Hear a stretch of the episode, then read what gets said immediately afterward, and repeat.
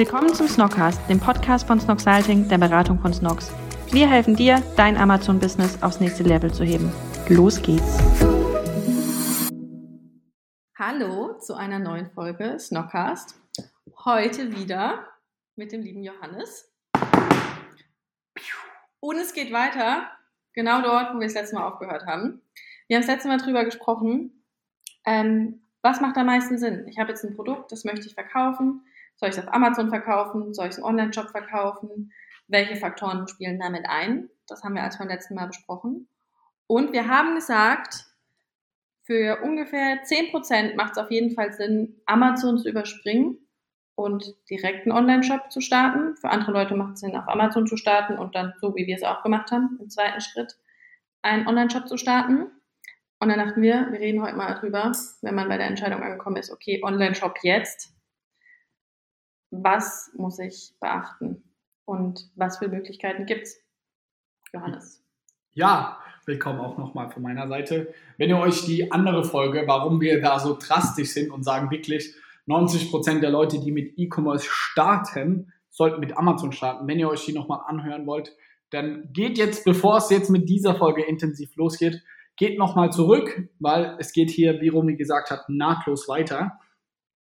Jetzt sind wir aber bei der Entscheidung, okay, ich mache den Online-Shop, egal ob ich davor jetzt Amazon gemacht habe oder davor gar nichts gemacht habe. Ich habe mich dazu entschlossen, ich will einen Online-Shop machen. Dann ist ja die erste Frage, die ich mir stelle, hey, was für ein Shop-System sollte ich nutzen?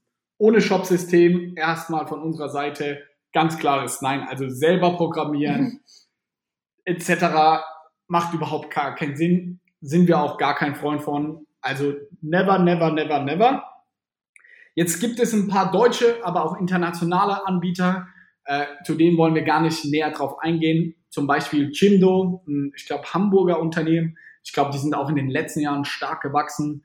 Ähm, es gibt Wix.com, finde ich immer lustig, der Namen. Auch die machen inzwischen, die haben sich am Anfang viel auf so klassische Webseiten fokussiert und äh, Fun Fact, unsere erste Snox-Website war auch eine Wix-Website. Ja, tatsächlich. Ich kann mich noch erinnern, ich glaube, das ist der erste, bevor ich überhaupt im ganzen Kosmos war, habe ich immer YouTube-Werbung von Wix bekommen. Ja. Immer. Und ich, also es war für mich auch ungefähr der einzige Anbieter in meinem Kosmos, den es da gab. Ich glaube, deswegen fangen da auch ganz viele mit an, oder? Die haben da viel marketingmäßig richtig gemacht. Ja, auf jeden Fall. Die machen sehr viel Marketing. Ich glaube, die sind auch an der Börse notiert. Also riesengroßes Unternehmen, die hatten sich erst fokussiert auf einfache Website von einem Gärtner und so nebenan. Mhm. Aber inzwischen machen die auch, versuchen sie so ein bisschen in Richtung Shop-System zu gehen. Wie ihr merkt, ich bin kein großer Fan von genau was ich eben gesagt habe. Die haben mit klassischen Webseiten angefangen und bauen jetzt erst ihr Shop-System auf. Also da sind noch so viele Kinderkrankheiten drin und viel, viel wichtiger, es ist nicht skalierbar. Ihr mhm. könnt da bestimmt mit eurem ersten ein, zwei Produkten, das sehe ich immer wieder, wenn wir auch mit Kunden sprechen, die bei Wix angefangen haben, die ersten ein, zwei, drei Produkte funktioniert das auch. Mhm. Und wenn es nicht die tollsten Funktionen haben, ist es alles nice to have. Zum Beispiel Peter, der, unser Chin-Tasting, Peter, ja. der macht es zum Beispiel mit ähm, Wix und es läuft ja auch super. Ja. Der macht eine Chin-Tasting-Box und es klappt und es ist ja vollkommen fein und ist gut. Aber wenn ihr das Ganze dann größer aufziehen wollt, mit mehreren Produkten, ihr wollt vielleicht auch ähm, Rechnungskauf anbieten, Amazon Pay, sage ich mal, das Ganze soll wirklich Hand und Fuß haben und soll sowohl jetzt für eure zwei, drei Produkte gut funktionieren, aber auch später mal eine Lösung sein, dass ihr nicht nochmal umsteigen müsst, das System. Wenn ihr zwei, 300 Produkte habt oder keine Ahnung, Millionen an Umsatz, gibt es für mich Stand heute nur eine Lösung, wo ich sage, der kann ich blind vertrauen und die macht auch absolut Sinn. Romy, Trommelwirbel, welche ist sie? Shopify. Absolut. Ich glaube, jeder, der es im E-Commerce unterwegs ist, äh, kommt gerade an dem Namen nicht vorbei. Also wahnsinnige Company, Wahnsinnsentwicklung, die sie hingelegt haben. Auch ein Deutscher, der es gegründet hat, ja? Genau, Tobias Lüttke äh, aus, ich glaube sogar hier Darmstadt bei uns um die Ecke, hat der, glaube ich, ähm, seinen Bachelor gemacht ist dann ausgewandert äh, in die. Nach Kanada, oder? Ja. Sehr gut, Romy. Wachsames, wachsames Ohr. so spät abends ist es schon. Nee, tolle Folge auch, ähm, sowohl bei OMR, finde ich ein ganz tolles Interview mit dem, äh, äh, mit dem Shopify-Gründer, aber auch bei deinem Lieblingspodcast namens How I Built This? Ja, auch Ja. den Podcast finde ich ähm, sehr, sehr gut. Also von uns absolute Empfehlung. Aber um auf den Punkt zu kommen, Shopify ist, und so versuche ich das immer meinen Eltern zu erklären oder Leuten, die da vielleicht nicht so im Thema drin sind, Shopify ist so das Apple der Shopsysteme. Mhm. Ganz einfach gesagt, es funktioniert einfach. Ja. Es ist in einer gewissen Weise idiotensicher. Es sieht sexy aus, Sogar im Backend. sogar im Backend. und das ist, finde ich, auch ein Faktor. Mal ganz ehrlich, das darf man nicht unterschätzen. So. Ja. Weil wir waren davor bei Magento. Mhm. Katastrophal. Also Magento ist eine Lösung, müsst ihr euch vorstellen. Da Amazon lustigerweise basiert auf Magento. Die haben das am Anfang genutzt. Mhm. Also das ist für Shops mit tausenden von Artikeln. Da kann man halt ganz, ganz viel individualisieren und das hat auch bestimmt seine Daseinsberechtigung. Aber jetzt für so einen Shop, wie wir haben, so eine Direct-to-Consumer-Brand, junges E-Commerce-Startup, macht das absolut keinen Sinn. Und hier hatten wir zum Beispiel auch das Problem, der Shop im Frontend sah ganz gut aus, aber das Backend katastrophal. Die Sachen haben ewig geladen, es sah unsexy aus, super schwer die Sachen zu finden, komisch zum Einstellen. Und das, auch das ist ein wichtiger Faktor und auch das hat entsprechend Shopify super, super gut verstanden. Und auch ein Faktor, den ich super geil finde bei Shopify, ist inzwischen ihren App-Marketplaces. Also es gibt fast für jede, jedes Problem bei Shopify, weil es einfach auch so viele Nutzer da draußen gibt und so eine richtige Community, gibt es fast für jedes Problem entweder einen Blogbeitrag, weil jemand schon mal darüber geschrieben hat, ein YouTube-Video, was auch Hammer ist, oder noch besser, wenn es schon eine App gibt, um dieses Problem zu lösen. Ja.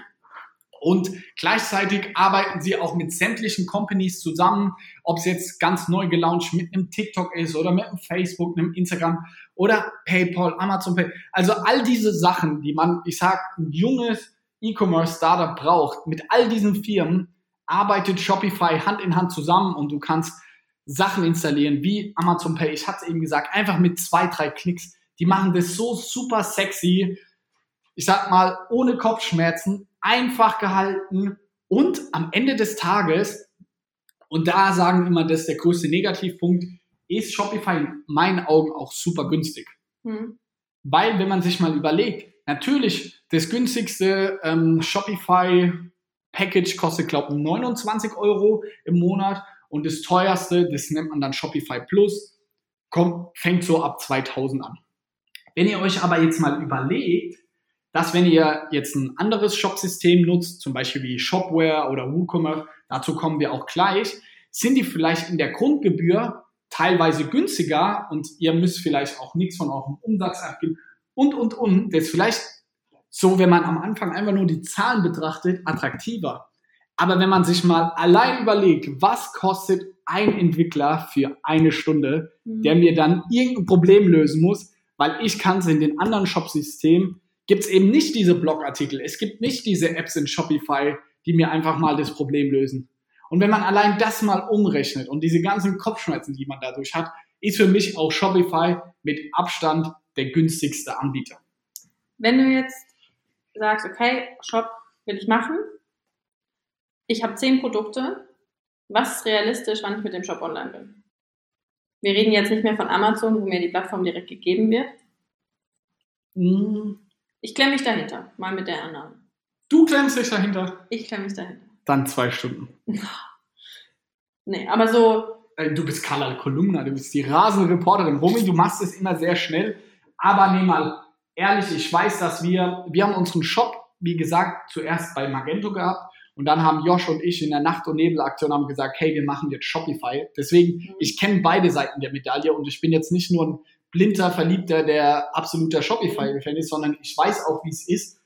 Ähm, und wir haben so drei, vier Tage gebraucht, weil wie ist der Ablauf bei Shopify, wenn du was online nimmst? Du musst als erstes natürlich einen Account machen, dann musst du dir ein Theme überlegen, also ein Thema auf Deutsch, das ist quasi eine Vorlage, wie dein Shop im Frontend, das, was der Kunde sieht, aussieht. Das kostet in der Regel so im Schnitt 150 Euro. Mhm. Es gibt ein paar kostenlose, aber die sind dann vielleicht nicht ganz so schön. Da rechnen mal 150 Euro noch. Und dann die Produkte anlegen, geht super schnell. Ja. Auch Preise hinterlegen, Mengen und so, das ist alles super easy. Also das meine ich wirklich, das kann man in zwei Stunden schaffen.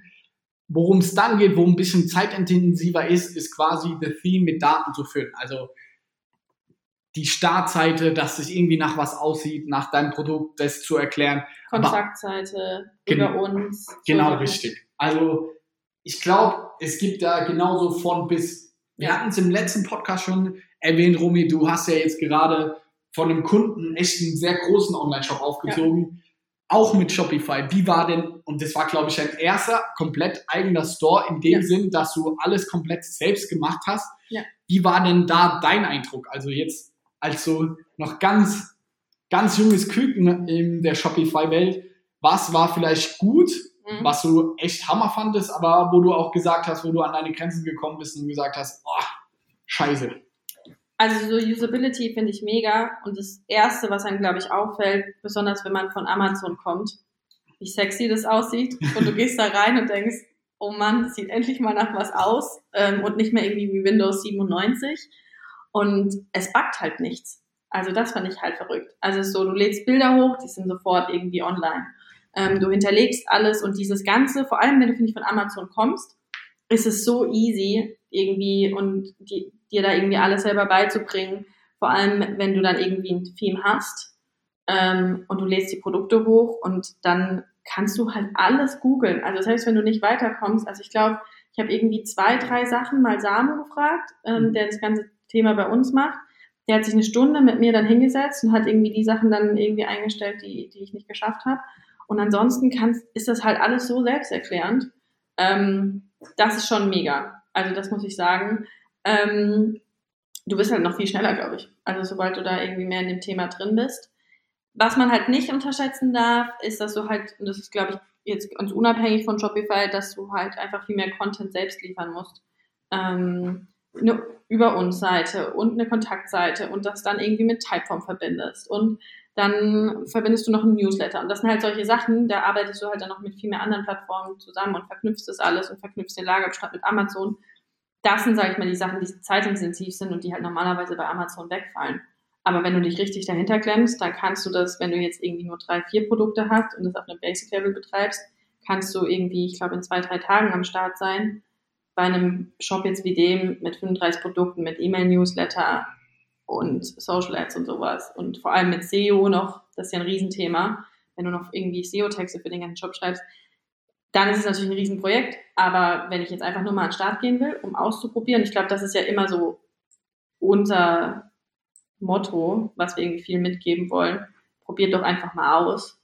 Dann kann man da innerhalb von drei, vier Tagen am Start sein, würde ich sagen. Und mit einem Shop, der gut aussieht. Das ist ja das Tolle an Shopify. Ist jetzt kein Shop, den ich dir dann schicke und du denkst, okay. Wie ist es? Macht ihr jetzt bei Snoxalting ähm, weil wir jetzt auch schon davon gesprochen haben, macht ihr jetzt auch Shops? Also wenn jetzt jemand den Podcast gehört hat und gesagt hat, ey, Shopify hört sich total schlüssig an, dieses ganze Theme auswählen, den Content hochladen, über uns Seite und so. Darauf habe ich eigentlich nicht so Lust. Ich will eigentlich, ich bin mehr der Marketing-Typ. Ich sage, ey, ich will, dass es mal steht. Ich will mich um nichts kümmern. Ja. Online-Shop, nice to have. Ich will, dass er geil aussieht. Ich selbst kriege das aber nicht so geil hin. Wie ist das jetzt bei Snoxalting? Machst du mit deinem Team auch sowas in die Richtung jetzt? Ja, also wir bieten zwei unterschiedliche Sachen an. Also wenn du, wenn es so ist, wie du beschreibst, du sagst, ich habe gar keinen Bock, ich hätte gerne einen Online-Shop, aber ich will den nicht selbst erstellen, ähm, dann, dann machen wir das auf jeden Fall auch. Wir erstellen den, wir machen den kompletten Content, wir übernehmen SEO, wir nehmen, übernehmen das E-Mail-Marketing. Also ich glaube, viele würden es als rundum sorglos Paket beschreiben. Manche tun sich, glaube ich, einfach zum Beispiel am Anfang nur mal schwer mit dem Theme. Und da haben wir auch eine Lösung, ähm, dass wir auch unser Theme anbieten. Und dann ähm, können wir das zur Verfügung stellen und dann kann man selbst auch weiterarbeiten in dem Theme. Und ich glaube, da hat man sich schon vieles an Zeit gespart. Also wir bieten beides an. Ähm, wenn ihr dazu Fragen habt, meldet euch gerne. Wir sind auf LinkedIn. Ähm, da findet ihr mich. Schreibt mich gerne an. Oder auf snoxaltic.com. Oder einfach romi.com. Genau. Vielleicht noch ein paar Worte jetzt gegen Ende zu Shopware und auch WooCommerce. Also erstmal Shopware. Ähm, grundlegende Sache, Shopware ist erstmal arschteuer. Also ich selbst muss man auch nochmal dazu ergänzen, ich habe Shopware selber noch nie genutzt. Ähm, also ich weiß, wie es aussieht. Ein Beratungskunde, den wir betreut hatten, hat das auch. aber die Instandhaltung ist super teuer. Die Schnittstellen sind viel schlechter als bei Shopify. Beispiel ein Freund von mir hier in äh, Mannheim hat einen Sneaker Store, Monox heißt der, die sind auf Shopware.